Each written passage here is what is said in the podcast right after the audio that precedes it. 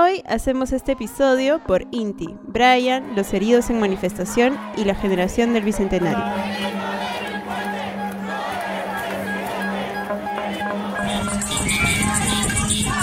Yo soy Josué. Yo soy Alberto. Yo soy Manuel. Y yo soy Milagros. Y este es un episodio especial de Calla Cabro para hablar sobre lo que ha pasado en estos últimos ocho días. Eh, Qué bestia, hace Sí. sentido como si hubiera pasado un mes más o menos. Sí, fuerte, fuerte, Sí. fuerte. ¿Cómo están chicos? Estamos lunes 16 de noviembre a las 9 y 13 de la noche. Y bueno, han pasado muchas cosas que vamos a ir comentando durante el episodio, pero eh, en- a nivel personal yo me siento... eh, ha sido abrumador estos últimos días. Hoy por hoy, a esta hora, me siento ligeramente aliviado, pero con, con mucha tensión en todo lo que está pasando, porque definitivamente es cuando empiezan las cosas a ponerse este, mucho más, em, vamos a decir, eh, eh, peligrosas, por así decirlo, en el sentido porque cuando uno suelta o baja la guardia es cuando empiezan a pasar cosas eh, nuevas y hay que prestar mucha atención. Entonces, este, estoy tratando de estar alerta de todas maneras, pero no puedo negar que me siento ligeramente aliviado después de tantos días de tanta tensión. ¿Tú, Manuel, cómo te Han sientes? sido días de incertidumbre, entonces hoy por fin este hemos visto, por así decirlo, una luz al final del túnel. Una luz así todavía que no se termina de encender.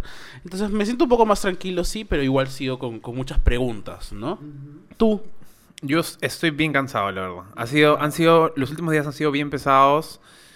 Eh, ha, ha sido demasiada la ansiedad, el estrés. He, estado, he dormido muy pocas horas en las noches porque estaba pegado a... a- como no, yo no tengo televisión de señal abierta, o sea, no tengo conectado ningún cable a mi televisor, todo lo veía a través de internet, entonces tenía todos los canales abiertos en pestañas y tenía que mutear, desmutear canales. He estado como muy atento a eso y tratando de compartir mucha información porque sí sentí... O sea, al comienzo no lo iba a hacer, pero cuando empecé a compartir información, y me acuerdo que hice un posteo diciendo como visual del spam, pero en verdad solo voy a hablar de política hoy día, como que mucha gente me pidió más información. Y sentí que era una buena salida, ¿no? Compartirla. Pero no voy a negar que estoy agotado. He ido al centro de Lima, no sé, como 10 veces creo en los últimos días. Ida y vuelta, ¿no? Este... Y a mí más que el... Es que no sé, si es, es complicado esta sensación de alivio, porque obviamente ya es, es, es- no estamos bajo un régimen tan perverso como el de Merino. eh, pero no sé si me siento tan aliviado. Es, en verdad, lo que sí me ha emocionado un poco de los últimos días es, en todo caso, ver cierta unidad entre las personas. Como que había un, un propósito claro, ¿no? Eso, en general, a mí, hacia futuro, me, me llena de esperanza, ¿no? Tú, Milagros, ¿cómo estás? Am, yo estoy cansada también. Creo que han sido días intensos de sobreinformación. Creo que todos lo hemos sentido de esa manera porque cada... Ni siquiera cada minuto, cada segundo que pasaba había nueva información que compartir, este, nuevas cosas de las cuales enterarnos.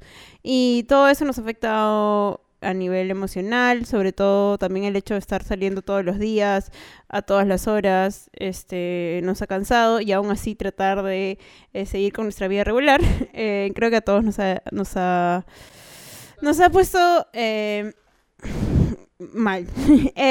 Y las noticias eh, también nos han afectado en diferentes maneras, ¿no? Y por eso mismo queríamos hacer este episodio, para conversar con ustedes, para conversar entre nosotros también un rato, este, digamos como un espacio diferente que en los cuales ustedes podrían encontrarse, porque ayer no, no tuvimos un episodio, pero hoy sí, y, y lo estamos haciendo con, con mucho cariño. Y para mí lo más conmovedor en realidad ha sido transitar por Arequipa y que haya gente mayor como casi dándote la posta de una lucha, ¿no? Como diciendo ustedes, gracias en verdad, porque ustedes están luchando por nosotros.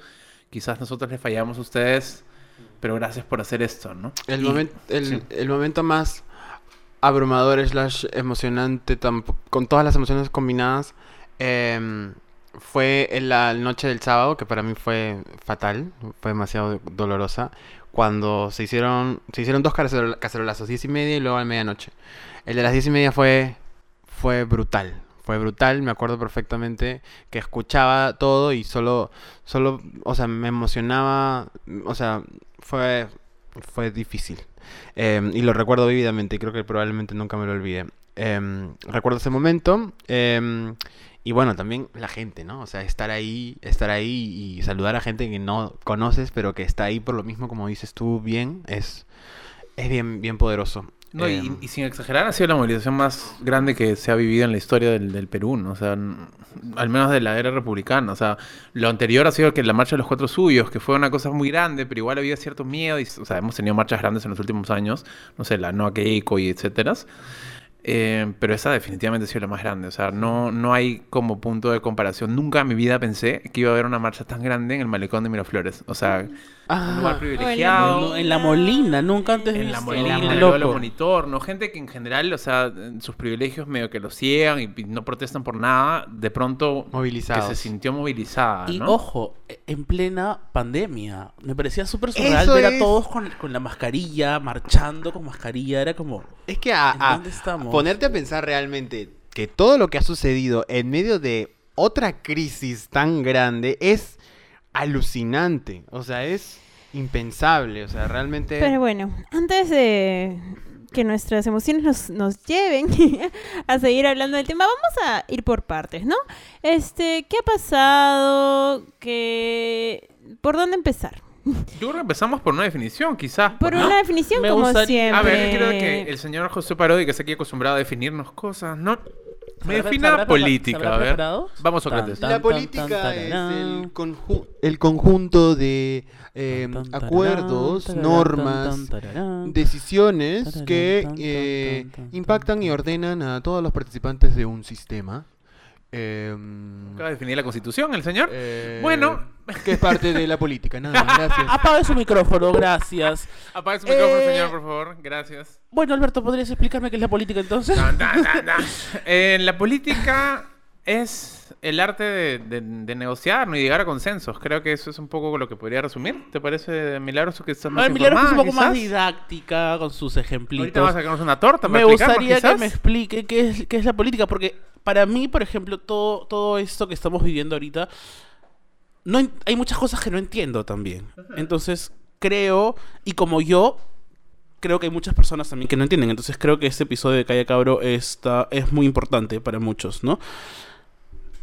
Em, ¿Cómo yo concibo la política? Y tengo también la definición este, que Wikipedia me ofrece. Eh, yo concibo la política como... eh, como eh, aquello que parte de las discusiones, ¿no? En esta mesa nos sentamos cuatro personas que tenemos que tomar decisiones constantemente. Entonces, pues discutimos, ¿no? Este, cada Cuenta uno dado da su punto de opinión y eh, generamos políticas para poder, eh, digamos que convivir, este, crear este, este episodio, crear este podcast.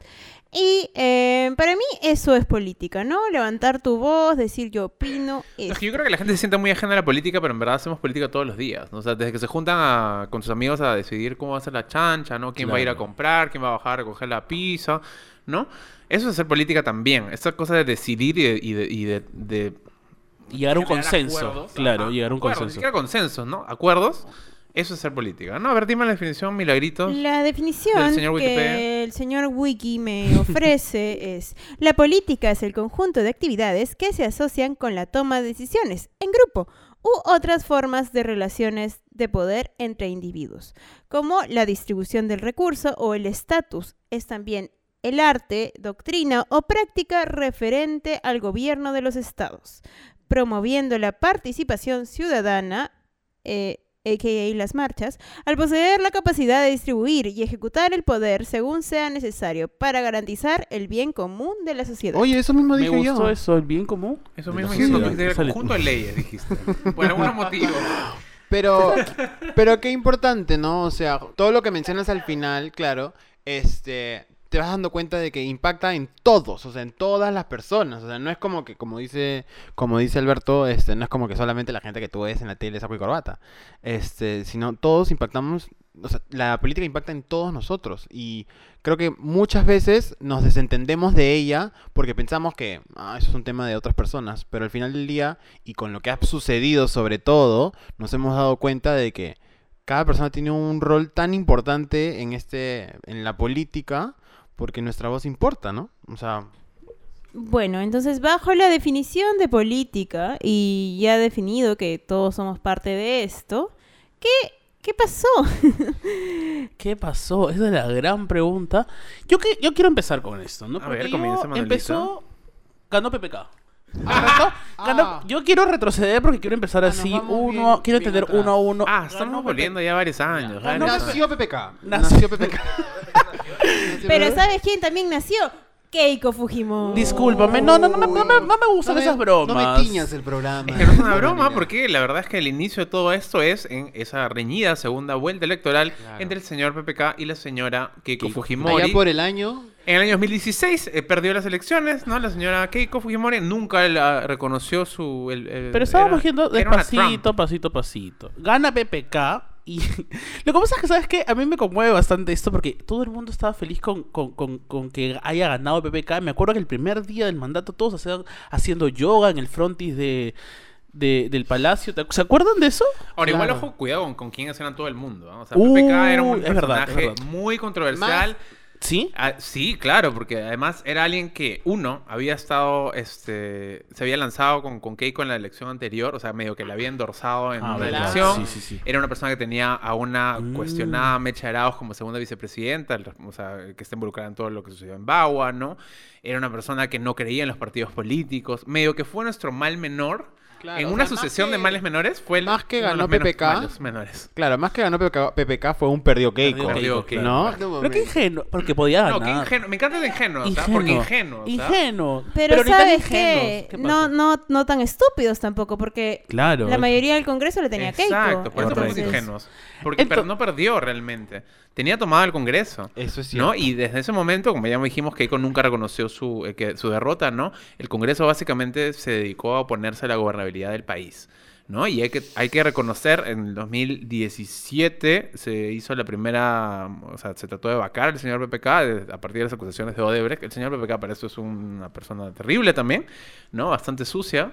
Este, la gente decía, ay, el viejito bonito. No, no, no, no, no, no. El que traicionó a todos los que votaron por él. Es un traicionero horrible. Ah, Y luego, ¿qué pasa? Que PPK indulta a Fujimori el día de Navidad. o sea, tú estabas comiendo tu pollito, comiendo tu tu pavo. estabas- Oye, me acuerdo perfecto. Me acuerdo perfectamente. Me acuerdo perfecto. Por supuesto, por Y supuesto. llega la noticia de que sale el chino. O sea, yo creo es que, y, y por eso lo que tú, la palabra que mencionaste tú, Manuel, es importante, lo de la ingenuidad. Es, eh, y, y, y algo que no deberíamos olvidarnos ya aquí a futuro, igual vamos a seguir avanzando en la historia del Perú. Pero claro, el tema de la memoria es importante, ¿no? O sea, mucha gente hablaba, lamentablemente era uno de los pocos candidatos, la gente le temía para esto mucho a la izquierda en ese momento. Recordamos que en ese momento esa elección estuvo Barnechea y estuvo Vero Mendoza. Y esto, o sea, fue una elección en la cual dijeron, "Mm, ya, ¿a quién le vamos? A PPK, pues. Pero PPK había estado este, con la señorita que con la elección anterior, ¿no? La cosa es que, claro, en medio, o sea, a ver, hemos tenido, tuvimos un año y medio de enfrentamientos con el Congreso. El Congreso no quería, no le daba posibilidad de gobernar, ¿no? Empezaron a destaparse las cosas de Odebrecht, que para esto sería hablar todo un episodio completo sobre todas las ramificaciones de Odebrecht en Latinoamérica, ¿no? Se planteó el proceso de vacancia, no se logró la votación.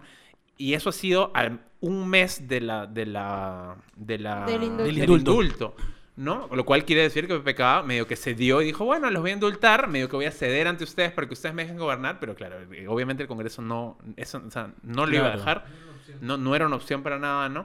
Y después, a inicios del siguiente año, es que el señor PPK renuncia después de que salen estos videos del señor Mamani, en los cuales Kenji Claro. Fujimori estaba, sí, en sus negociaciones. Los videos fueron claves para esa renuncia, ¿no? Y ahí Y es donde llegamos ahí al- es cuando Vizcarra toma la presidencia, ¿no? ¿Por qué? Porque era el primer Vice- vicepresidente. Porque era el primer vicepresidente. Es Y todos tranquilos, en verdad, ¿no? Porque Vizcarra se veía como un bonachón, un señor, un bonachón, Un tranquilo. personaje desconocido que de pronto está en otro Claro, país. porque para muchas personas no tenían ni idea quién era este señor Vizcarra. Vizcarra, comenzamos a googlear. Y bueno, él. Igual ahí, por ahí, eh, en ese lado, es importante mencionar la importancia de la prensa, ¿no? O sea, Vizcarra era un desconocido, pero un desconocido porque del, del cual no se hablaba mucho, ¿no? Pero desde, el- desde que ingresó a- al gobierno y como presidencia, ya habían algunos cuestionamientos. Ustedes pueden buscar en Google y ya se estaba hablando sobre algunos eh, tratos bajo la mesa que había hecho Moquegua, ¿no? Porque, a ver, todo lo que ha saltado Ah. del señor Vizcarra no es de ahorita. Él no lo hizo siendo presidente, lo hizo cuando era gobernador en su región. Entonces ya se hablaba un poco, pero no lo suficiente quizás. Claro, No por el mismo hecho de que seguimos siendo un país centralista, no era de Moquegua, no le interesaba tanto acá en Lima, pero asumió la presidencia, ¿no? Asumió la presidencia y el Congreso otra vez porque con- porque Vizcarra no tenía eh, Vizcarra no tenía este mayoría en el Congreso, no lo dejó gobernar. ¿Y qué hacían? No le daban eh, la confianza a todos sus ministros. Pues no, una y otra vez. Y Vizcarra dijo, esta gente no me deja gobernar. Bueno, me los voy a bajar. Y ahí es donde llegamos a el episodio bonus track que hicimos con Alberto de la Hunda y Marisa Glave, porque ese episodio lo grabamos un día después de que se cerrara el Congreso, ¿no? Se disolviera Sí, Pueden ir a buscarlo dentro de nuestros episodios En la primera temporada. en la primera temporada. Dentro de todo, Vizcarra trató de ser constitucional en ese momento, ¿no? Porque había, o sea, si es que le negaban la, la- la confianza, él tenía la posibilidad de hacerlo eso, ¿no? Ajá. Y ahí vino nuestra primera gran crisis cuando Mechita fue presidenta por un par de segundos y le dijeron que no. Ingenua también. Ahí me gustaría usar también ingenua, ingenua. ingenua, sí. Totalmente. Ay, una pena. Bueno, entonces seguimos avanzando en la historia y pasa... convocaron elecciones. Se, se convocaron elecciones. También pueden escuchar un episodio en el que les recomendamos votar bien, pero ustedes no lo Se hicieron. equivocaron una vez más. el episodio ¿Qué Ahí hay pasó? dos, ¿Qué ahí hay dos pasó? grandes errores, ¿ah? Dos grandes errores. El primero es, como ustedes mencionan, no necesariamente solamente de que hayan votado mal, sino de que hubo una gran este, ausentismo en esas elecciones. O sea, creo que se tomó un- la victoria del cierre del Congreso demasiado a pecho y, y al final se bajaron la guardia y, y simplemente decidieron no votar, no votar bien, votar blanco. Hubieron muchísimos votos en blanco, nadie, o sea, Es que realmente yo siento que no habían candidatos suficientes, eh, suficientemente preparados como para que la gente tuviera realmente opciones. Y desde el otro lado, una cosa que muchos especialistas le decían al señor Vizcarra es que, pre- que Vizcarra presentara una lista. Porque si no, o sea, si él no presentaba una lista, Ujú. él se estaba quedando solo. Y si bien ah, necesitamos un balance de poderes entre el Ejecutivo y el Legislativo. Y se él- lo dijeron y, se no lo, hizo. dijeron, y él, bruto. ¿no? Así, yo creo que ese es el, el otro gran, gran el otro gran problema. error. Es correcto. Entonces, ¿qué sucedió? Bueno, ¿qué sucedió? Este, intentaron vacarse Vizcarra, ¿no? Porque no tenía mayoría en Congreso, entonces todos Bueno, el ahí... Congreso tomado por Acción Popular, el peor partido. El peor partido de Perú, ya lo hemos explicado también. Y, El eh, FREPAP, la gente burlándose del FREPAP, ahí está, pues. Y las, este, los amigos del Uno, ¿no? Los amigos de Luna, Los, los, amigos de eh, Urresti, todos esos corruptos asquerosos. la bancada. Telesub. Terrible. La bancada Telesub y así. Sí. Todos ellos, eh, movidos por sus intereses personales, dijeron, ya mira, yo quiero esto, yo quiero lo otro, ¿cómo haríamos? Hay que bajarnos al presidente, ponemos a Merino, bla, bla, bla. Y decidieron vacarse Vizcarra, no pasó, no tuvieron los votos suficientes. Igual antes de eso hay que, hay que recordar que, o sea, primero es que nos cae una pandemia encima, ¿no? Obviamente eso nos mete en una crisis muy grande, sanitaria, económica, etcétera, ¿no?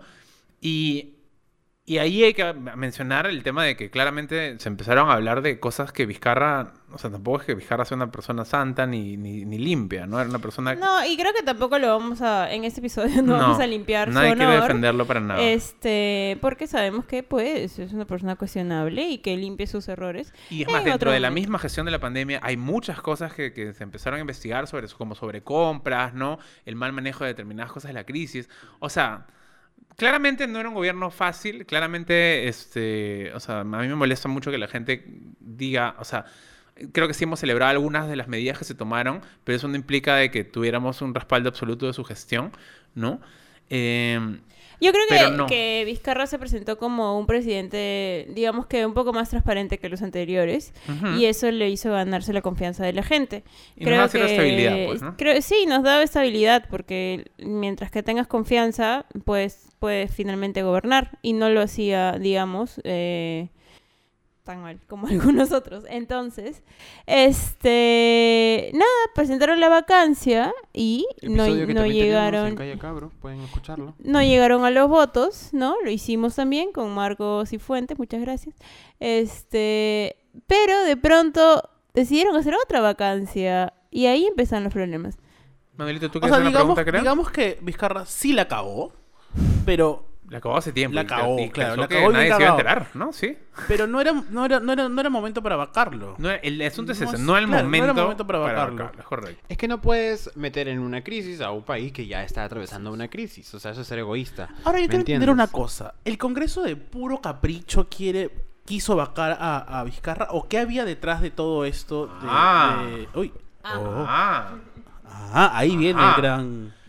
A ver, pues la señorita Milagros había estado hablando sobre el Congreso y lo que, quiso hacer, ¿no? Creo que muchos vieron una oportunidad de ingresar a un Congreso. A ver, uno tiene que esperar cinco años para poder ingresar al Congreso. Y de pronto le abrieron una puertita, ¿no? Para que entren un añito a hacer lo que querían con, el Congreso, ¿no?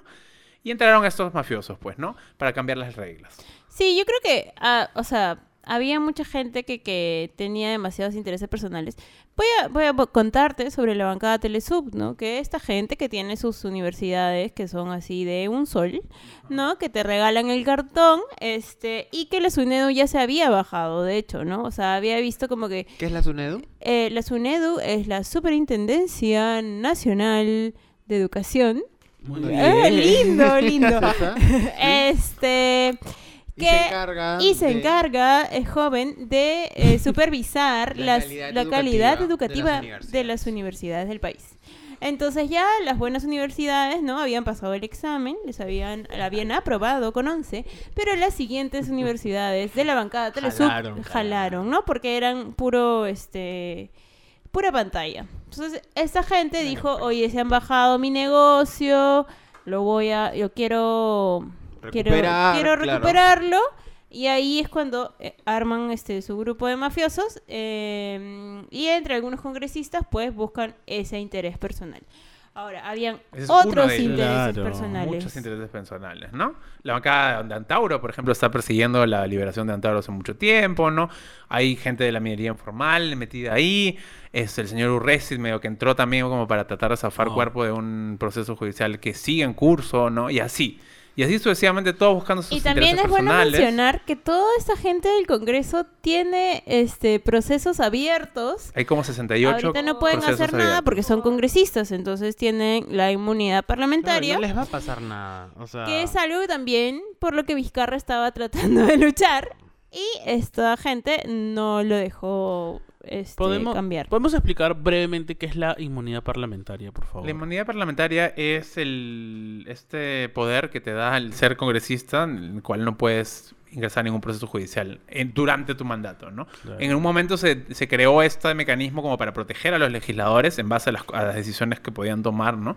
Quizás en un momento distinto del actual, ¿no? Tanto como lo- el de la vacancia por incapacidad Claro. moral, eso se creó en otro momento de la historia, ¿no?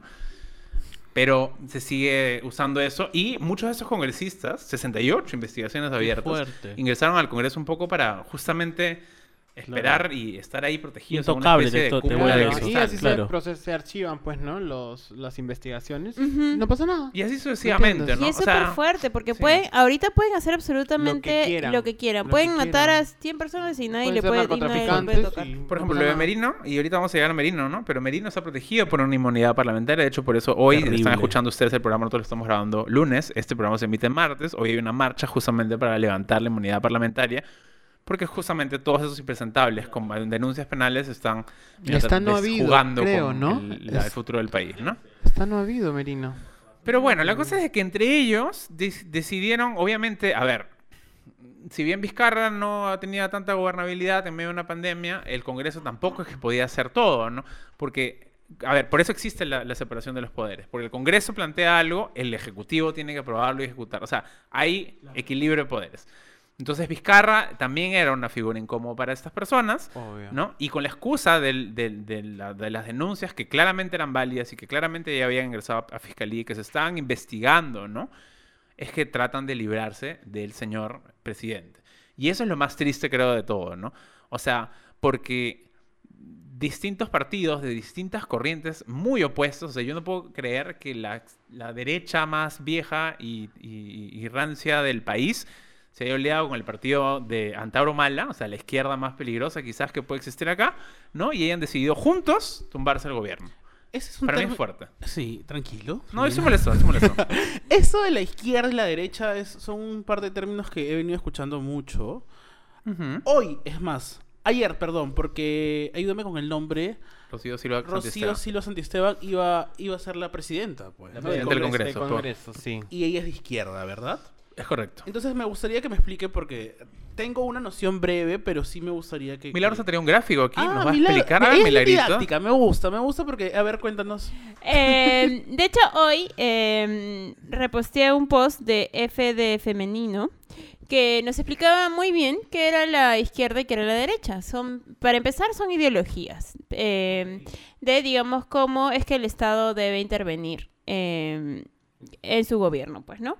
Entonces, ambas son filosofías. Una parte de la igualdad entre todos quiere decir que yo tengo menos oportunidades que tú porque, no sé, tú naciste en una familia rica y yo nací en una familia pobre. Entonces, la izquierda te dice, todos debemos tener igualdad de oportunidades y el Estado debe encargarse de que mis oportunidades sean igual a las tuyas. Es decir, que tenga igual eh, posibilidad de estudiar en el mismo lugar, posibilidad de atenderme médicamente, ajá, en cualquier lugar y ese tipo de cosas. Sin embargo, la derecha te dice que no, que tú recibes lo que mereces. Entonces, por ejemplo, yo trabajo un montón, gano mucho dinero, este, y por eso merezco una mejor educación o por eso merezco una mejor atención médica. Em, bueno, y, y de alguna manera también es que la izquierda está como que mucho más a favor de las cosas eh, como LGTBI, cambio climático, aborto, etcétera. Y la, la derecha es un poquito más tradicional, ¿no? Le, digamos, yéndonos a los extremos, quiere permanecer las mismas leyes que ya existen, ¿no? No quiere tener muchos cambios. Eh, y así es básicamente ¿Y por qué cómo asocian funciona. tanto a la izquierda con el terrorismo? Ah. los? Ah, Porque que he hacemos otro escuchado episodio sí que- más. Otro, hacemos uno. Hacemos uno de 40 horas, más o menos.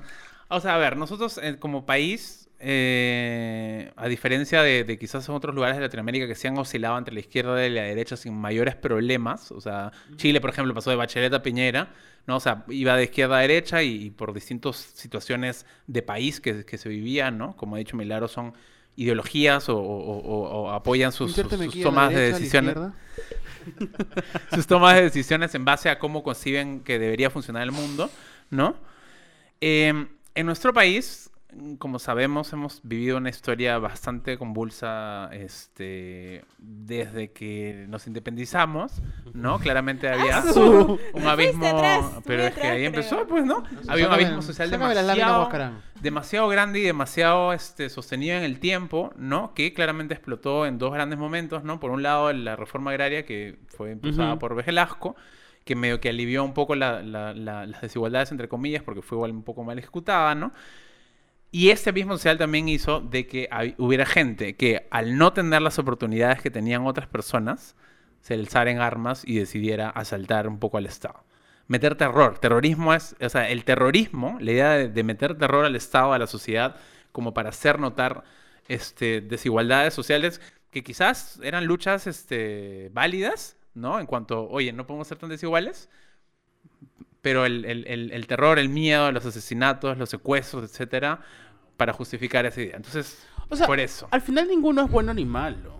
Como No, ideologías, como- Claro, como porque- ideologías no son buenos ni malos, solo que, como todo en la vida, los extremos Eso siempre es. son malos.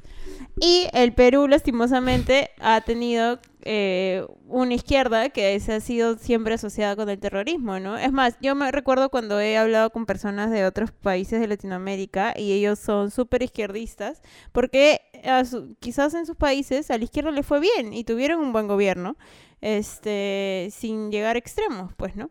Y nosotros le tenemos mucho miedo, o es más, nuestros padres le tienen mucho miedo a la izquierda Ujú. y eh, son los baby boomers que hoy están eh, en contra de todo lo que ha pasado.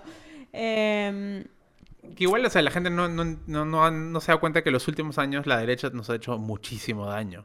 ¿no? O sea, la- la- en, en pos de la, del, del libre mercado este, se han cometido como atrocidades. Hay mucha gente que ha muerto en pandemia em, simplemente por defender un modelo económico que no, pero no, no entendía de que al final la salud debería cuidarse por encima de, de- de los beneficios personales, ¿no? Eso que mencionaba sobre la no intervención del Estado de, de Milagros, la derecha defiende de que no.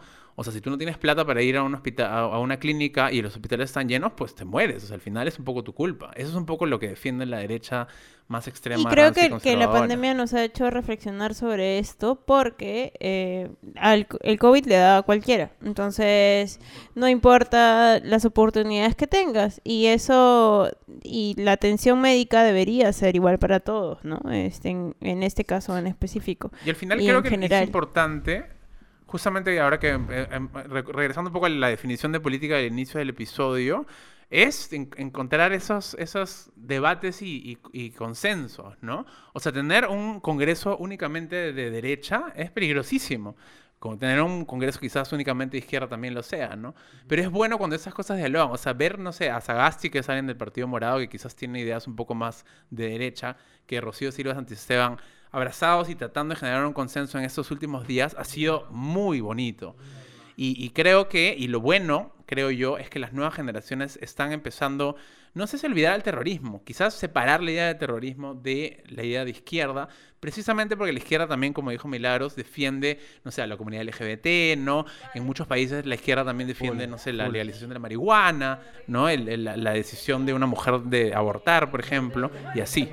Exacto, el tema de protección del medio O ambiente. sea, los ven muy liberales, pues. ¿no? O sea, lo de medio ambiente es súper izquierda, ¿no? Porque claro, la, No. la derecha dice no, o sea, si una empresa quiere hacer su plata y puede hacer su plata explotando Claro los, lo los haga, recursos pues. naturales, que lo hagan, ¿no?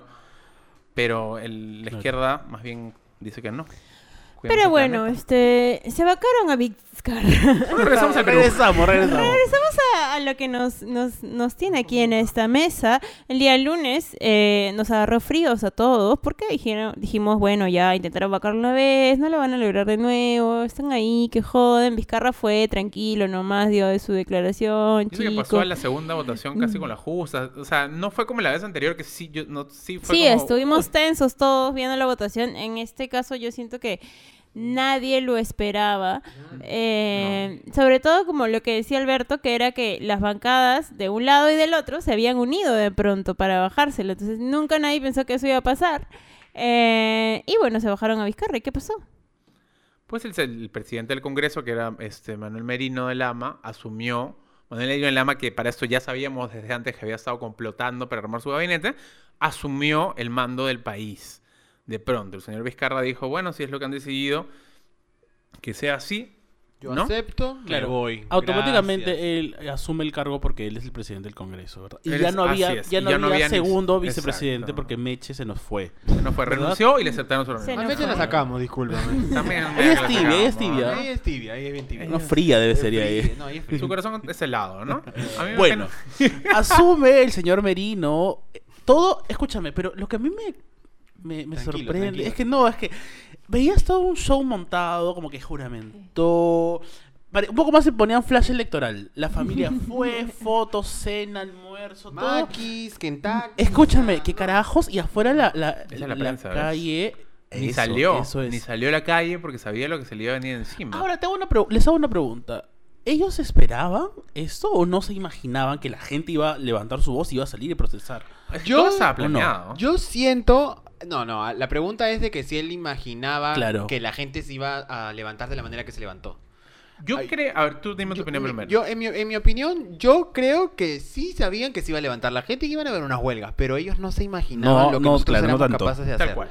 Y la convocatoria que tuvimos. Yo creo que ellos dijeron, es, que es más, porque en los días siguientes, Antero eh, minimiza, ¿no? Ellos dicen, son un grupo de jóvenes. Beto ¿no? Ortiz, sobre Beto todo. No me menciones, no me menciones. Su vocero, su cagada. La Rosana ¿no? Cueva. Nos quisieron como... eh, Milagros Leiva. No, y se comenzaron a hacer- a minimizar. Rospigliosi. Se com- y discúlpame porque acá vienen los insultos. Se comenzaron a hacer los cojudos. Antes salía a decir como que, pero no entiendo, ¿qué cosa quiere? ¿Qué cosa quiere la gente en la calle? Es como... Y ahí es algo- hay, que, hay que mencionar algo bien importante, porque claro, como ha dicho José, yo soy de la misma opinión. Ellos sabían que iba a haber un, un levantamiento popular, Claro. no esperaban el tamaño, pero precisamente al, ellos, al saber que iba a haber un levantamiento popular, desde hace meses han estado coordinando con la prensa para empezar a dosificar y soltar. Que Richard Swing haya estado en todos los malditos canales, ¿no? Y que nosotros le, le hayamos dado espacio a un circo en el cual hasta empezaron a, a- a emitirse ataques homofóbicos contra Vizcarra y contra el mundo.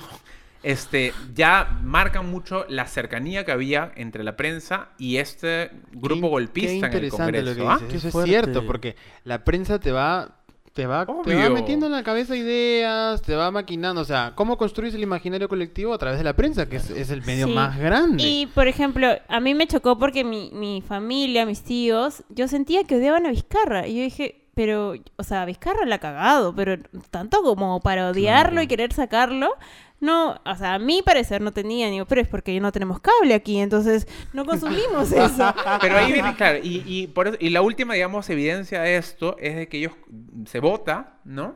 Este, la moción de, de vacancia, ¿no? Vizcarra dice, ya, está bien, votemos la vacancia de una vez. Y dijeron, no, vamos a esperar al lunes, dijeron. Claro. Y eso es bien clave, Ya porque ya se había planeado que en el programa de Panorama iban a salir estas fotos y estas cosas. Entonces todo estaba armado para que... Y Todo por eso te digo, yo siento, y eso obviamente le estoy especulando, no podría asegurarlo, pero todo el mundo medio que es de la misma Ahorita idea, nos ¿no? denuncian. No, ¿Te sí, no, perdón. Pero claro, salió eso en, en- en Panorama medio que Quiero creían de decir- que la gente iba a terminar de ver ese programa y iba a odiarlo. claro que me deslindo de las declaraciones de Alberto ¿Qué Castro. pasa? Escúchame, y detrás de todo esto hay plata. Por, Por supuesto. supuesto. Y, la pla- y ¿sabes qué? Y lo que más cólera me da es que es plata de nosotros. Plata como cancha. Es plata que nos... O sea, ¿qué... Cacerolazo, cacerolazo, No, no, cacerolazo. escúchame. Pero ahí No viene, salimos, salimos. No y ahí viene, ya, y ahí viene la- el, el error, digamos, de los golpistas, pues, ¿no? Como ha dicho Milagros, ¿no? Nuestros papás consumen televisión, habían estado manipulados por mucha prensa, no por toda, eso sí hay que decirlo, por mucha de la prensa, ¿no? Había Por la algunos- mayoría, de hecho, Algunos ¿no? pocos valientes, y ojo, los culpables no son los periodistas, son los conductores y los dueños de los canales, porque los hay muchos periodistas incluso que han salido heridos y que de pronto ni siquiera los querían an- en- Buena presentar, ¿no? En, en la televisión, los mandan como carne de cañón. Pero eso es importante, ¿por qué? Porque lograron, dijeron, como son viejos, pues todos son dinosaurios, ¿no? Vamos a controlar a los medios masivos y así vamos a controlar a la población. No, porque las nuevas generaciones no ven televisión. La Y ese es el origen. ¿Dónde estamos nosotros? En Twitter. En Twitter, ¿Dónde estamos? en TikTok. Qué fuerte Estamos- Twitter ha Estamos en Instagram, ¿no? Y ellos no están ahí porque no saben hacer tweets. Bueno, sí saben porque se los hace el CM. No se los hace el CM y el CM es de nuestro lado. no, pero fuera de bromas. Le, pagan poco al CM. No, pobrecito, sí, pero fuera de bromas, es que efectivamente es eso. No Es que contaban, no contaban con el poder de convocatoria que nosotros tenemos y las plataformas que nosotros tenemos. O sea, tú te has dado cuenta de todo lo que hemos logrado y hablaremos un poquito más de lo que pasó en las marchas, pero todas las herramientas que hemos puesto a disposición de nosotros mismos para poder apoyarnos y salir adelante. O sea, se han viralizado las marchas, se han viralizado los brigadistas, se han viralizado Qué las fuerte. donaciones, Las organizaciones de cómo de las marchas, los- ¿no? Estas personas que han arriesgado su vida pagando, desactivando las bombas. o Pero sea, no han Se dejaron colectas por internet muy, muy rápidamente. imagínate. Escasos también ellos porque sabiendo que nosotros tenemos a nuestra disposición el internet. Es que no literal- entendían Que el no- internet. ¿Por qué? Porque son viejos, Son viejos. Son esa señora, esa señora que está en la cola y que se burla o que dice, oigan, no, salgan de acá, que esos son unos jóvenes, que yo", ¿me entiendes? Esa señora Mocoso, molestosa, mocoso. claro, esa señora, esos son todos ellos. ¿Y el señor cómo sería? ¿Qué diría? Porque Eh. tú estás diciendo de señora nada más. El señor, ¿cómo señor sería? machista, un señor señor machista, sí. Un señor machista malcriado, de esos que no, que están ahí, que, que se, el, el señor que se adelanta en la cola, ¿no? Ah, ¿Me no, entiendes? el Ya. vivazo, el vivazo. El vivazo. Esos son ellos, pero nosotros sí estamos ahí. Y ahora que dicen dinosaurios, vamos a hablar un poco sobre el Con respeto de los gabinete de, dinosaurios. Merino. O sea, ¿quién ha aceptado ser parte de esa jugarreta asquerosa? Al máximo hermanón dinosaurio, ¿no? Al señor Antero, Antero, Flores Arao. no sé qué está pasando. Arao. Flores Arao. No me responde el WhatsApp. No me responde. el ¿Viste Ya, eso? me dejó en Le- visto. ¿En Dijo- qué? ¿No? Dijo, un lindo, Ni un que se les ocurra marchar en mi casa, ahí está, pues, huevonazo ahí. Perdón, ¿ah? A ver, era un impresentable, ¿no? Es alguien para eso que tiene las manos sucias de, de la sangre de Bagua también. Pero el, el asunto con Merino es que no podía convocar un gabinete porque nadie le aceptaba. El señor antes lo llamó a Macetti. Macetti, Obvio, ve. pues. Macetti le ignoró, ¿no? Es que ellos sabían que eso era una cagada. Y entonces, si vas a hacer una cagada, tengo que juntarme con caca, con ratas. Entonces, ¿a quién convoco? Llamo. A Pero- los, a los amigos de. Willax. Llamo a Los las Pero, a los ¿sabes qué? Cagada tras cagada, pero es que lo peor es que, o sea, solo hacían que la gente se moleste más. Exacto. Es- Pero escúchame, ellos no tienen como asesores o algo que. Porque Sí, han claro, estado. también tienen Pero 60 Pero años han todos. estado mal asesorados, creo. No creo. ¿No? No. ¿Por qué? Pero al final le salió el tiro por la culata. No, porque, pero y, ahí viene lo ¿Dónde están importante, ¿no? En dos días de gobierno, en tres días de gobierno, han hecho lo que han querido Correcto. con el, Ah, el sí, país. hasta el día de hoy siguen haciendo o sea, cosas. no solamente ah, pues, pasó ¿Qué, el... qué hizo el gabinete joven O sea, Alberto Castro? trataron de meterse con lo de la reforma de educación, ¿no? Y eso sí se, sí se llegó a cambiar. Lo del bachillerato sí, pero por, sí. por presión quiero creer que fue por presión del, del- del pueblo, ¿no? Se hizo únicamente por este año. Todo ese tiempo, incluso posterior a la renuncia de- del señor Merino, y es más, hoy que estamos grabando, todos los del gabinete siguen ejerciendo funciones, ¿no? Y medio que ellos mismos lo han dicho. Ellos pueden tomar decisiones. Se ha encontrado una cosa del, del Ministerio de Comunicaciones que se, se ha, se ha firmado al día siguiente. Eso, eso era un poco lo que han querido hacer, y como le digo, yo no creo que ella- ellos hayan esperado que la reacción ciudadana ah, fuera tan, tan, tan, tan grande. Y lo que me ¿no? dolió también fue lo del ambiente. No me parece. Sí. Y ahí voy a hacer mi, mi acotación con la, la gente que me apoya el medio ambiente, que espero que el señor Sagasti lo revuelva en cualquier momento. Yo espero que convoque un buen gabinete, ¿no? Pero claro, También. y ahí viene el otro gran tema, ¿no? Que cuando tú convocas, como mencionamos antes, ¿no? A gente de extrema de un lado y del otro extrema, ¿no? Y medio que complotan todos juntos contra un, este, este, contra un presidente y lo vacan, ¿no? El señor Merino, obviamente, al ver estas cosas, tuvo que empezar a, a- a ceder y negar cosas que quizás estaban negociadas. Por ejemplo, dijo, se ratificó en el tema de las elecciones, ¿no? Que es una de las cosas que se sospechaba de que se había negociado, de que las elecciones se iban a mover, ¿no? Por otro lado, negó de que iban a, a indultar a, Anta, a Antauro Humala. Entonces empezaron como que a caérsele un poco los aliados por todos lados. Es un- una cagada, pues. No, no voy a decir circo porque ya los- la Asociación de Payasos ya dijeron que no nos insultemos. Bueno, se le empezó a desarmar este eh, la jugarreta y también nosotros nos enteramos de esta situación y en el mismo instante en el que nos enteramos, la gente se organizó para salir a marchar. ¿Y qué pasó, señor Josué Parodi? Bueno, se empezaron a dar marchas. no esto pasó el, el mismo lunes, ¿verdad? Empeza- la la primera marcha fue el mismo lunes, este, en la Plaza San Martín. Eh, la gente empezó a salir por todas partes, se viralizó en, en- en las redes sociales. La gente estaba muy, muy, muy molesta. Y em, ¿qué más pasó? Empezaron a salir más y más y no han dejado de salir todos los días. Claro. Incluso después de la, de la renuncia de Merino han seguido saliendo a marchar, ¿no? Y ahí viene la otra, el otro gran asunto de que sean unos dinosaurios viejos que no saben cómo funciona el mundo hoy en día, que es que para ellos la única forma en la que la gente sale a marchar es a partir de liderazgos políticos. Solamente los partidos convocan marchas. Solamente la, la- la- este, si tú obligas a tus alumnos en el colegio que marchen por la vida, ¿no? Es la única forma de llenar. Entonces, ellos no creyeron de que subestimaron un poco a la gente y la, la decisión muy personal de cada uno de salir a marchar y dijeron, no, deben haber asociaciones políticas que están movilizándolos aquí y allá. Yo no he visto ni una bandera de, de política, al menos en, en las varias marchas que he estado. Sí, no, no las he encontrado. Las que sí las he encontrado en marchas de Noa Keiko, por ejemplo. Que veía el Frente Amplio por aquí, veía Acción Popular por acá, ¿no? Sí. No he visto nada de eso. Era gente. Y- Disfrazada de Pikachu, Y banderas del Perú. de dinosaurio. Muchas banderas de Perú y de muchos Pride también. impresos, muchas Sí. Y proyecciones. sobre todo no nos ayudó que Julio Guzmán fuera el primero en decir vayan a marchar. y el segundo, nuestro amigo, bueno, no es amigo para nada, ¿no? El Pero Forsyth. el Forsyth que iba, decía, chicos, vayan a marchar. No, no vayan, no, No, pero el vayan. Forsyth es un tibio. el No, Forsyth un es un tibiazo, un tibiazo. Huevón Pero claro, ellos decían, no, esta, esta gente joven movilizada por Julio Guzmán quiere que quiere que sea presidente y solo ¿qué? No, no nos importa Julio Guzmán, no nos importa Vizcarra. No queremos que tú estés ahí, huevón. Sí, más bien Y no entendía, y no deslindamos de ti. entendía, y no entendía, el señor decía, no sé qué quieren, que alguien me diga qué es lo que quieren, porque no entiendo, y, y no entendió. Y bueno, con el pasar de los días empezaron a, a continuar habiendo manifestaciones am, y se va convocando para la marcha nacional que vendría a ser el jueves, la primera gran marcha nacional que sería el jueves 12 de noviembre. Em, esto iba a ser a nivel nacional, como lo hemos mencionado, o sea, en varias partes del Perú.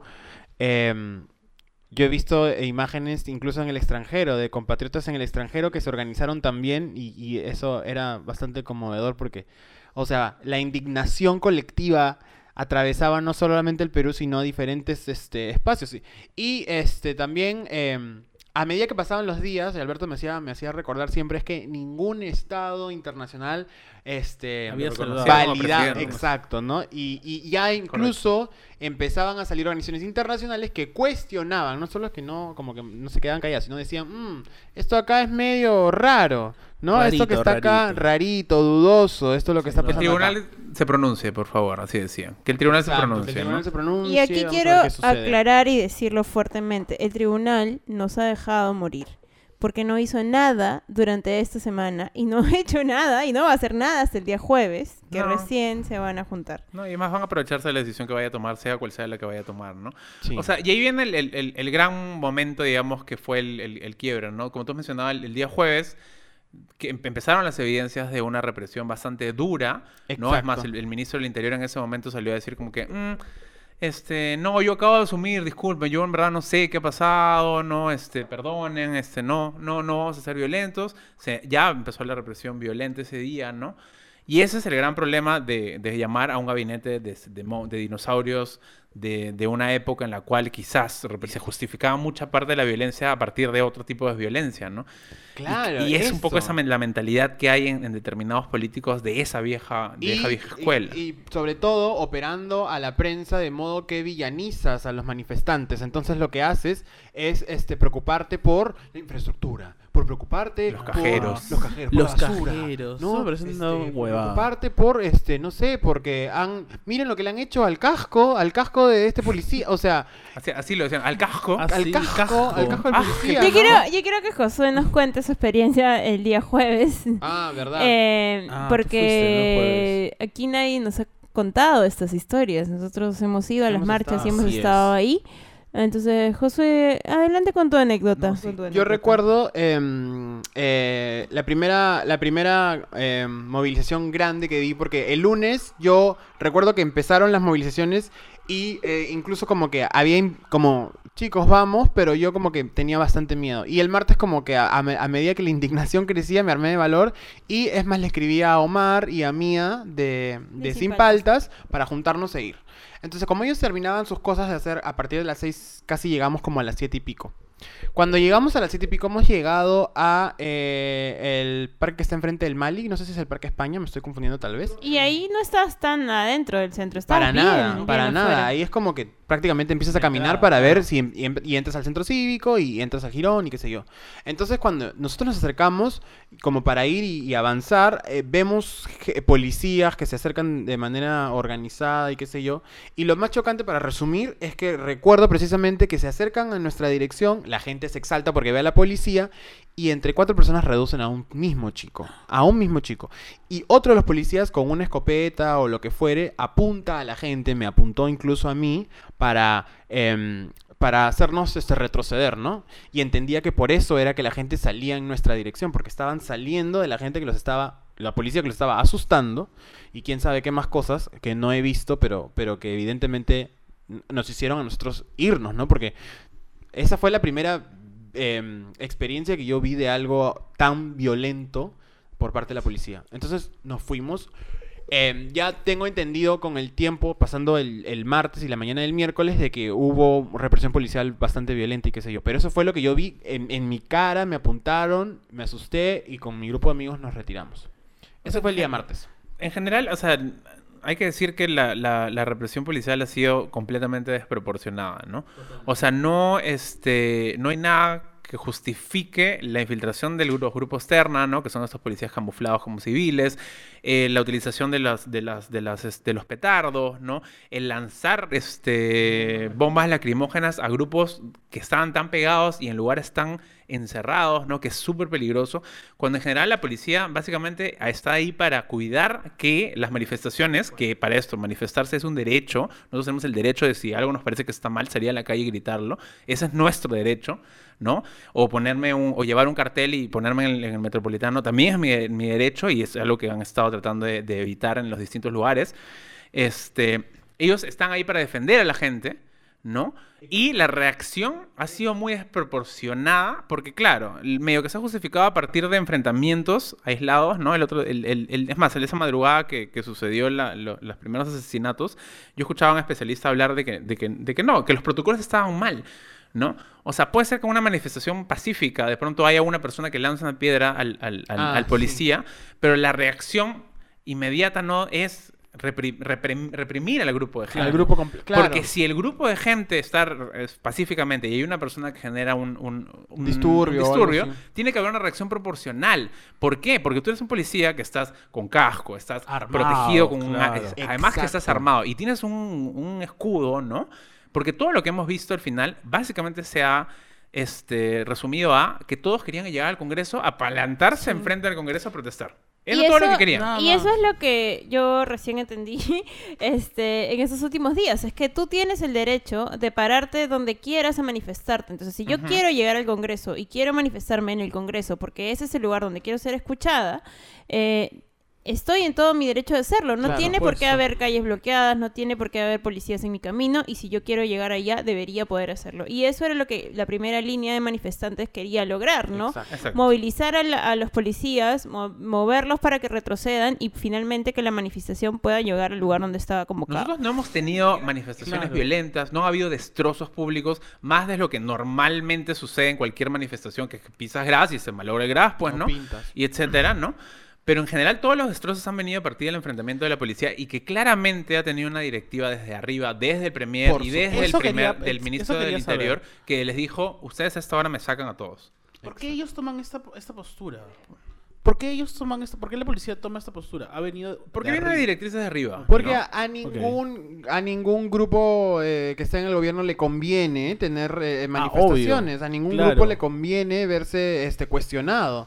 Entonces, obviamente, si tú ya ves que ya, oye, ya son, es que no es, no es, no es una manifestación regular por la cantidad de gente, Claro. entonces te das Y sobre cuenta. todo porque hay un toque de queda que les Por permite supuesto. hacer lo que quieran. Claro, entonces ya llegan las 11, ah, ya, a partir de las 11 les saco, ¿me entiendes? Y los hago Claro, porque Y eso que igual, eso lo todo que ha sido en los primeros, los primeros días, pero los ante, lo que sucedió en nuestra marcha no fue a la, cerca del toque Sí, queda, fue, fue a partir muchísimo de las Sí, 8 no, de la noche pasado. los policías se ponían violentos y es más, lo de Bancay creo que pasó a las 7, o sea, fue súper temprano la cantidad de gente que estaba eh, Terrible, en terrible. Plaza San Martín. eh, Claro, Pierola con Abancay que estaban saliendo prácticamente, ahí los han agarrado. Pero eso pasó el sábado.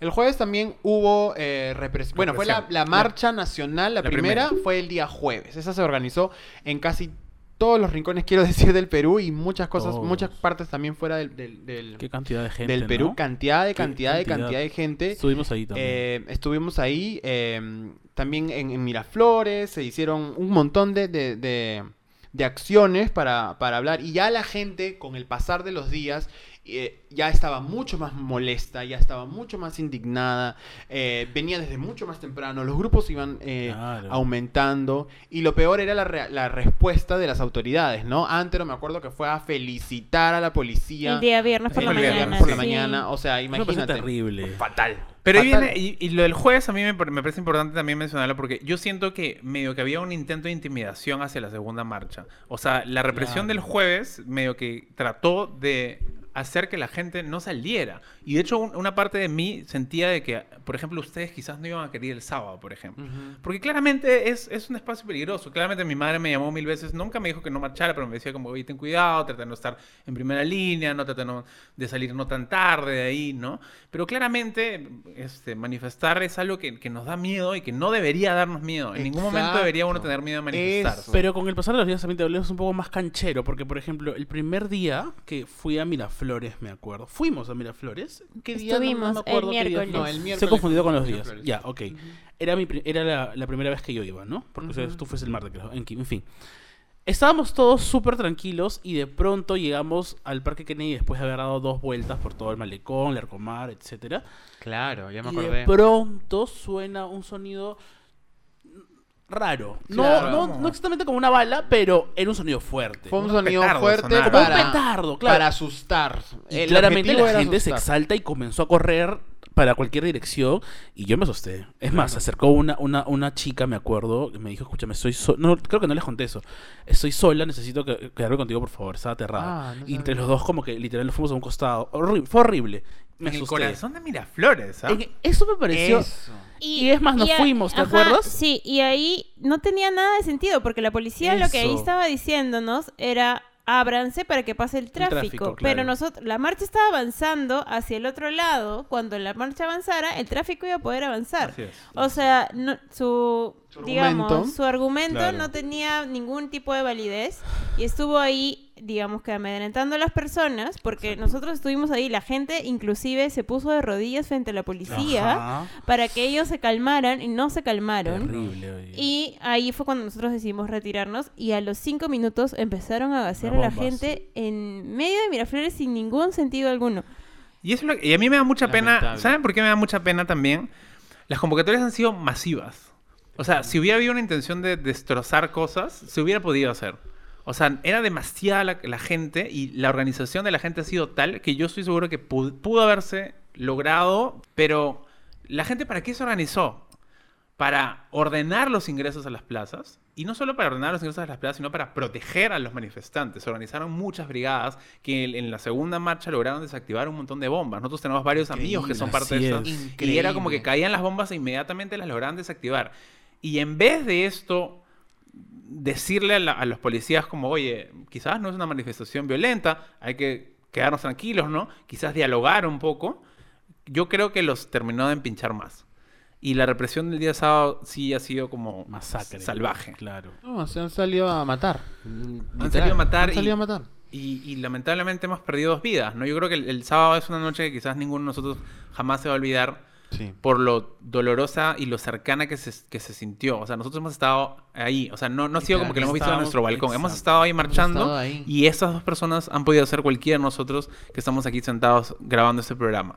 ¿no? Y, y- y no solo nosotros, o sea, nuestros hermanos, nuestros amigos, nuestros familiares. O sea, eso, creo que es lo que más nos, nos tocó a, a todos. O sea, Y- y por lo desproporcionado que se sintió. Súper doloroso todo lo que se veía también, porque ahí ya la prensa comenzó a pasar más cosas, ¿no? Y eso fue lo, lo que más me llega. O sea, ¿cómo puedes esperar a que la gente se muera para que realmente hables del tema? Porque toda o la marcha empezó muy temprano, la convocatoria que mis- inclusive nosotros mismos lo hicimos a partir de las 2 de la tarde y la prensa estaba en otra, en la Rosa de Guadalupe, en cualquier otra cosa, minimizando la marcha a más no poder, diciendo Horrible. que era una marcha pequeña de unas cuantas personas. Van a empezar a reportar a las 11 de la noche. O sea, empezó el toque queda, empezaron a Claro, reportar. Y se han quedado claro. reportando hasta las 3 y media. Y, y medio que un chip cambió dentro suyo y dijeron, oh, esto se va a acabar, entonces hay que alinearnos. Porque la prensa claramente se está alineando un poco las cosas que están sucediendo. Y eso es Por eso lamentable. son cómplices también de todo Son esto. completamente cómplices. cómplices. ¿No? Y, y, el- y- y fue un día, a- a- fue una noche, una madrugada que creo que no hemos dormido nada horrible, bien, horrible. nadie dormido. Fue horrible. Hemos horrible. estado muy preocupados por nuestros amigos que quizás no se reportaban de, de haber salido de ahí, ¿no? Y, y creo que nunca pensamos que iba a terminar en, en, en- Te lo en juro muerte. que no, te lo juro, te lo juro que yo no pensé, porque cuando estábamos ahí hemos estado tan felices, eh, tan organizados, tan tranquilos, estábamos juntos, hemos estado juntos nosotros ahí. O sea, y la gente, y todo el recorrido que hicimos nosotros fue absolutamente tranquilo. Las muestras de, de afecto de la gente, eh, Sí. este, la gente manifestando, las expresiones de arte preciosas, las banderas LGBT que podíamos ver a lo largo y ancho de la manifestación. Sí. O sea, es tan triste salir de ahí para, para llegar y enterarte de cosas horribles. En verdad fue fatal. En verdad, yo Las me imágenes que yo- se veían sí. eran de película realmente. O sea, veías a un recién nacido, un bebito asfixiándose con los gases. O sea, me parece Sí, desgarrador. y, la, y, todo. la, y en ese, bueno, ese día la, la información se movió tan rápida, en verdad, eh, la- o sea, empezaron a aparecer gente, bueno, empezaron a aparecer información sobre desaparecidos, gente que buscaba a sus amigos, a sus familiares y no los encontraba, veíamos las noticias sobre la gente que llegaba a los hospitales, la cantidad de heridos de, de ese día es incontable. Em, Diría de gente que ni siquiera había manifestado. O sea, hay gente que estaba Claro. con transeúntes casuales, ¿no? O, o se extendió tanto la, la violencia hacia afuera del, del centro de la, del- de la manifestación que de pronto Sí. tú estás caminando por ahí y, y terminabas herido, ¿no? Ha sido lamentable el, el actuar de, de la policía, liderada claramente por, por todas esas personas que hemos mencionado, ¿no? Por Antero, por el señor Merino, que también es responsable, por el ministro, Por el del ministro del Interior, eh, por el director de la, de la policía del director de la también. policía, ¿no? Sí. Y, y no, fue una noche atroz. Y lo mínimo que esperábamos esa noche era la renuncia de Merino. Y se hizo esperar hasta el día Sí. siguiente. Y eso fue, y quisiera ahondar un poquito ahí porque eso yo creo que ha sido lo más impactante para mí. El momento en el que la gente estaba absolutamente harta y se hace el cacerolazo a las diez y media de la noche, eso no me lo voy a olvidar nunca, nunca, nunca, nunca. La gente estaba harta y tú podías sentir cómo estaba Sí, molesta la gente. La gente estaba indignada, estaba, o sea, Sí, porque no se convocó un cacerolazo. No, No, se dijo, no, oye, salgamos a- a claro. tocarles. O sea, la gente salió. Salió. Y escuchó y se sintió Se iban sumando, motivada se iban y sumando, conmovida claro. para empezar a hacer bulla. Y, y sí, creo que nunca, nunca he vivido una cosa Yo tampoco. como Es que el- todo, como todo era indignante. Me acuerdo que estaba la, la- la mamá de uno de los fallecidos en la puerta de la morgue y no querían dejarla pasar a reconocer el cuerpo. Entonces, la señora todavía era cuando no era confirmado si era no su hijo. Entonces, la señora estaba como en una ansiedad horrible y no la dejaban pasar. Entonces, te das cuenta cómo, cómo nuestros- Para mí, el, el momento más asqueroso que, que viví ese- esa madrugada en la televisión fue cuando los manifestantes lograron llegar al, al Congreso y tú ves cómo los policías Ah, los sí. dejan pasar. Es horrible. Y de pronto se prende una cosa y empiezan a atacar. O sea, los- las personas Así es. están en el suelo, están literalmente no haciendo nada. Y la, la forma descarada en la que la- el periodista le Claro. pregunta al policía, pero señor, no entiendo, acaba de darle la mano a ese señor y de pronto se lo están... lle-". O sea, ahí ese fue el momento en el que todo simplemente ya... Cuestión de segundos. el- el- el- la cámara Era se absurdo. va y Era, era, era- no, no, no, no había ni siquiera un enfrentamiento en el cual tú digas, ah, sí, hay personas que están tratando de golpear a los policías. Era no, la- era se la dieron guerra. la mano. Era la guerra. O sea, Fue era, horrible. Era horrible. Estaba la defensoría y, y le gritaban con No los... eso, han tratado de amedrentar a las víctimas, de tratar de robar piezas de evidencia de, de las balas que se usaron y así. Una serie de cosas interminables que Han a sus claramente... casas, es más. Sí, que claramente eh, Merino no podía durar un día más en ese, en ese puesto. Hemos temido cuando en su discurso empezó de una forma en la cual parecía que no iba a renunciar y además que el presidente del Congreso medio que le había dicho, ay sí, yo agradezco sus formas democráticas, es una gran persona, sí, yo lo quiero un montón, pero amigo renuncia, pues. Y renuncia. ¿No? O sea, ujú. y, Bueno, entra- y empieza el, y empieza el último caos. Bueno, Merino renuncia. ese fue un pequeño... Un Ese pequeño fue un gran pequeño logro. gran logro, pero muy doloroso. Pero o sea, dolorosísimo. porque tuvimos demasiado, perdimos demasiado, ¿no? O sea, y él lo permitió, o sea, no, no le importó nada y es más, hasta el último momento, como dice Alberto, se hizo como que de rogar para renunciar, ¿no? O sea, ¿qué tan basura puede ser? Y perdón por las palabras. No, no No, perdono. tranquila. Una peor, ser. Lo peor es que su mierda. discurso nunca hubo un perdón. Nunca, nunca. Nunca asumió la responsabilidad Nunca. de las dos O sea- vidas y de los heridos y que para ese entonces habían como 40 desaparecidos, me No, acuerdo. siquiera una mención, no, O no hubo sea, nada. no, no Hubo- hubo. solo hubo como, de bueno, yo quise tratar de mantener la democracia, para mí es importante las elecciones, pero bueno, renuncio. O sea, eso fue básicamente todo. Y ahí quedamos en manos del Congreso, pues, ¿no? Porque no había muchas salidas. Era para que renuncie y para que el Congreso se ponga de acuerdo este, en elegir otra, a otro gobernante. Pero como ya hemos hablado del Congreso, son una sarta de inútiles que no pueden hacer nada. Y ese día tenían que presentar, tenían que presentar una lista, ¿no? Para votar. Claro. Se, se supone que deberían organizarse entre ellos, presentar una propuesta de quiénes iban a, para que ellos voten. Entre ellos. Es que no, no era tan así, ¿no? Lo más cercano a lo que hemos vivido es lo que sucedió este, cuando cae el régimen de Fujimori y asume el, el gobierno Paniagua, ¿no? O sea, al ser ellos responsables políticos de lo que sucedió, porque, o sea, lamentablemente es, es triste ya, porque todo el Congreso y todos aquellos responsables de que vacaran a Vizcarra y que Merino asumiera el gobierno comparten cierta responsabilidad, no penal, porque no se les puede juzgar por eso, pero una responsabilidad política de muchas formas, ¿no? Por eso es que jode tanto que nadie ni siquiera haya pedido perdón. Recién, ah, este, eh, hoy día recién se me hizo una pequeña mención un poco a todo lo que ha sucedido, ¿no? Pero por cómo sucedieron las cosas, lo que, lo que tenía que suceder era que a todos aquellos que habían votado en contra de la vacancia, medio que formaran un equipo, un grupo de transición con el cual superar este gran impasse que habíamos vivido, que fue lo que sucedió en la época Claro. de la caída de Fujimori, que Paniagua asumió el gobierno de transición para convocar las siguientes elecciones, ¿no? El problema es que claramente estos criminales no querían soltar el poder, el poco asco. poder que les quedaba. Qué puto asco. La hacían larga, ¿no? y, tenía, y esa lista tenía que ser conformada por los únicos que no eran Claro, golpistas. Para, para ser coherente, tendría que no ser por la gente que votó por la vacancia, ¿no? Y, y ahí lo, lo- lo triste es justo eso. O sea, por eso, o sea, son. Yo creo que los, de- los que están en el Congreso son tontos, pero son tontos útiles. Hay mucha gente que está detrás. Hoy día Marcos y Fuentes lo mencionaba un poco. La gente que está detrás de estas personas, que son más poderosos que ellos, quizás, y ellos son sus títeres, sabe muy bien cómo jugar políticamente, ¿no? Lo de la lista de Rocío Silva Santiesteban claramente fue una jugada política. Claramente fue una ju- jugada para desprestigiar al, al- grupo de los que en contra la vacancia, ¿no? Fue un poco, ok, ya, este, armemos una lista, pero yo voy a meter a este acá y yo voy a meter para acá y ya, ok, tú Sagasti y Rocío Silva Santiesteban, ¿no? vamos a votar a favor de eso. Y todos votaron en contra.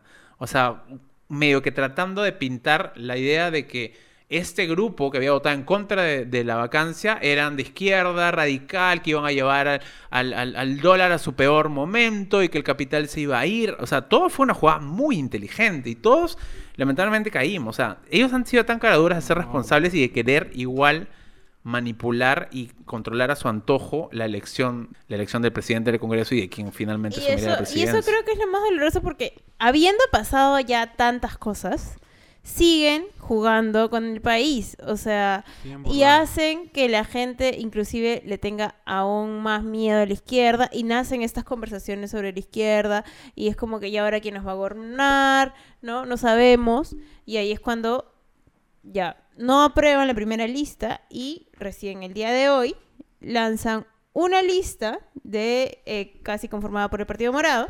Porque ayer Julio Osman de la nada se envalentonó y dijo, ¿saben qué? Ya, me harté, va a ser una lista solamente de gente que vota, o sea, que es lo que debió haber hecho temprano, Claro. ¿no? Y hicieron su lista, ¿no? Con Sagasti a la cabeza. Sí. Y estos impresentables, con sus ganas de joder, presentan su lista, Qué asco.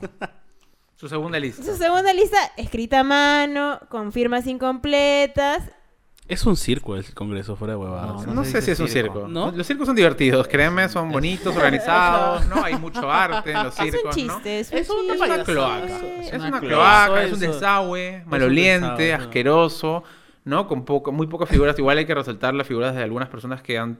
O sea, yo ah, tenía muchos reparos y discrepo mucho con Daniel Olivares, pero ha estado enfren- enfrente en las manifestaciones. Gaela, yo espero en verdad que su futuro político ah, sea marcado por todo lo que ha hecho en estas manifestaciones. Alberto Belaúnde se ha portado súper bien también en, est- en estas épocas. saludo. Pero sí, impresentables hasta el final. No, ya no podía más. Las manifestaciones han seguido. Yo creo que también medio que un poco ellos dijeron, ok, Merino renuncia, la gente se va a calmar. Y yo, te juro que también pensé que la gente se iba a calmar. Y yo pensé la que no todo... se calmó, la gente, la gente sigue molesta. Y la gente sigue molesta. Porque hay, hay, sí, hay cuentas que saldar. Y claramente esto no ha sido como una cosa sencilla, ¿no? Creo que en general esta nueva generación está harta de, lo, de, de toda la política y cómo se ha manejado la política hasta este momento, ¿no? Por fin tenemos una lista, ¿no? Porque la segunda lista de, de 10 céntimos se la bajaron al instante. Y a, a mí realmente me sorprendió que genuinamente votaran por el sí. o sea, creo que ya era como que, amigos, dejen de jugar con el Perú y tomen una decisión, ¿no? La gente estaba harta, la gente seguía marchando y finalmente votaron por el sí.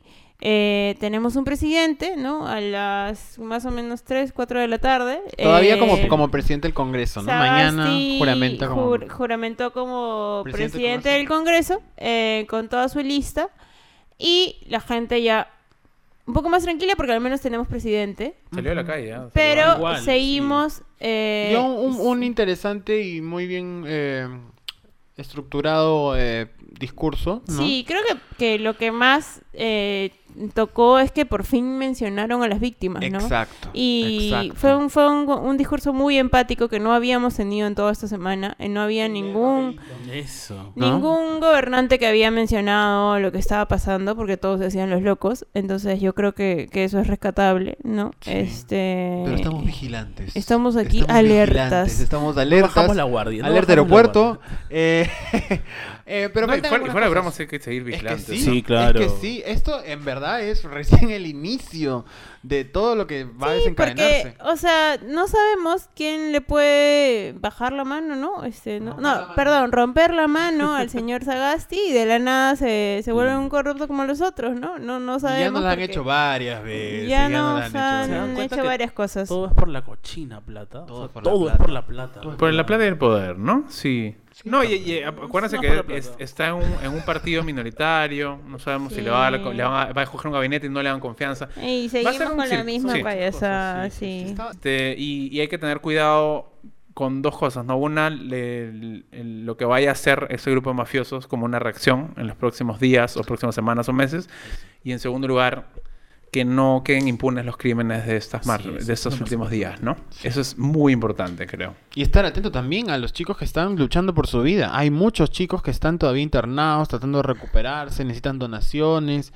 O sea, Es grave la seguir, seguir compartiendo Información. información. de estas personas, la gente que sigue marchando, que lo haga con cuidado. No. Este, y, y nada, bueno, voy a invitar chicos a que den las reflexiones finales sobre esta semana en la que hemos aprendido tanto y en la que, bueno, hemos vivido tantas cosas que estoy segura que nadie va a olvidar. Bueno, ¿qué puedo decir después de un episodio tan largo y tan importante? Este, lo único que puedo decir es que, por favor, nos demos cuenta que la política es muy importante y que tenemos que involucrarnos de todas maneras, por favor. Eh, y eso. Yo quiero decir que estoy muy orgulloso de, de todos nosotros, de todos nosotros, em, eh, por lo que hemos logrado. Yo sé que faltan muchísimas cosas y que hemos perdido la vida de dos hermanos peruanos, pero sí quiero aprovechar eh, el momento para, para aplaudirnos, para darnos cuenta de que lo que hemos hecho ha significado muchísimo y ha cambiado el curso de, de las cagadas que nos querían hacer. Y nosotros tenemos ese poder. Y para mí ha sido una experiencia increíble estar ahí en la calle con gente que no conoces y que estás pidiendo luchar por tu país. O sea, que estás ahí por tu país. Y eso es lo más, más bonito que, que nunca en mi vida me voy a olvidar. Nunca en mi vida me voy a olvidar de esta semana y de, probablemente lo que venga, porque probablemente tengamos que seguir saliendo y seguir haciendo lo que nosotros tenemos que hacer, es que nos escuchen y que nadie nos subestime y nos venga a tratar de, de cojudos. Eso, estoy muy muy contento y estoy contento de tener y usar esta plataforma para hablar de estas cosas que son importantes. Am, y me apena mucho la- la- la- las pérdidas que hemos tenido y las personas que, que por tanto tiempo y tantas horas estuvieron desaparecidas y que me alegra que a la fecha este, casi casi toditos están, están este, eh, a, a salvo. Em, nada, eso y, y que nadie se vuelva a burlar de nosotros y que nadie subestime el poder que tenemos de alzar nuestra voz. O sea, a mí lo- creo que lo que más me ha conmovido, siendo creo que el mayor de, de, de este, no, no creo, soy el más, el más grande de aquí, es que creo que se, había tenido, se le ha tenido mucho miedo y, mu- y se ha vivido bajo, con mucha indiferencia la política en general por mucho tiempo. No hay, hay esta idea de que la política al final es algo que, que sucede ya y medio que no te afecta específicamente a ti. eh, y eso tiene que ver mucho con que al vivir en, una época tan oscura como fue la época del conflicto armado interno y luego haber gozado de una bonanza, este, una bonanza estable y medio en, que avanzaba por inercia económica, ¿no? Hemos sentido una comodidad, quizás, ¿no? Entonces no nos hemos involucrado mucho en la política y creo que este, lo que más me ha conmovido es justo eso. He visto mucha gente informándose, buscando tratar de entender qué es lo que había sucedido, tratando de ver cómo ayudar. No sé, o sea, me da un poco de esperanza. Yo espero que, entiendan que esto no debería suceder únicamente cuando suceden cosas extremadamente negativas como esa. No hemos debido llegar a un abismo como este para que recién la gente reaccionara. Nuestra responsabilidad eh, política debería ser todos los días y hay que tomárnosla muy a pecho en las próximas elecciones, ¿no? Creo que en, en realidad no, no nos olvidemos de quienes han- nos han traído a este abismo y ojalá que votemos responsablemente y dentro de lo poco que quizás queda en realidad también ahí disponible, ¿no? Y, y hay mucho por hacer, hay mucho por reformar, hay mucho por reconstruir y... Pero me da esperanza esta nueva generación, ¿no? Que quizás ya ni siquiera es la mía, la que es la que, la que sigue. En verdad me da, me da esperanza. Solo quería cerrar un poco diciendo lo que, lo que mencionó Milagro sobre el tema de compartir información. Lo único que sí me pasó mucho fue de que mucha gente me pasaba mucha información para compartir y yo mucha de esa información no la he compartido porque creo que igual hay que tener un poquito de cuidado en el Internet con las informaciones que nos llegan, ¿no? Con los psicosociales, con los fake news, ¿no? Con videos antiguos que son usados como nuevos, ¿no? Recuerdo que el día jueves hablaba de muertos, el día jueves no murió nadie, felizmente y gracias al cielo. Me acuerdo que el día sábado me hablaban de un tercer muerto, el cuarto muerto. Yo les decía, pero chicos, no puedo compartir esto, aún necesito confirmar cosas, porque si no, esto no tiene sentido. Entonces hay que, hay que, creo que hay que ser un poco más críticos en todo sentido, ¿no? Es bueno las herramientas que nos da el Internet, Pero al menos de mi parte, creo que hay que tener un poco más de conciencia también por ese lado, ¿no? Yo quería cerrar eh, diciendo que, bueno, seguir con la invitación a involucrarnos, ¿no? Eh, pensar que no somos influyentes es, es tonto, ¿no? Eh, influyes en las personas que te rodean, en tu mamá que sigue pensando que la izquierda es, es terrorismo. Este, tú tienes la información a la mano para hacerle, eh, digamos, como llenarla además de conocimientos eh, sobre tus amigos que quizás no están interesados en política eh, y como decía Alberto no no es algo no tenemos que llegar a ese extremo. Todos eh, carecemos de diferentes oportunidades. Este nosotros estamos aquí hablando de derechos LGTBI todo el tiempo y creo que esa es nuestra manera de hacer política porque queremos que hay que creemos genuinamente que en el Perú se necesitan cambios eh, en esos temas y creo que cada uno tiene luchas por las cuales eh, siempre hacer incidencia, ¿no? Eh, pobreza, mm, salud, eh, educación, o sea, hay tantas cosas eh, en el Perú por cambiar y lo amamos tanto que estamos dispuestos a luchar siempre por lo que genuinamente creemos que tiene que cambiar para los peruanos. Eh, Eso es lo que quería decir y eh, invitarlos siempre a que nos sigan, ¿no? Estuvimos compartiendo algunas cosas de lo que estuvo pasando esa semana en nuestra cuenta de Instagram y Twitter, en arroba callacabro, y, y en nuestros arrobas personales que son Arroba Josué Parodi. Arroba mc-zorro.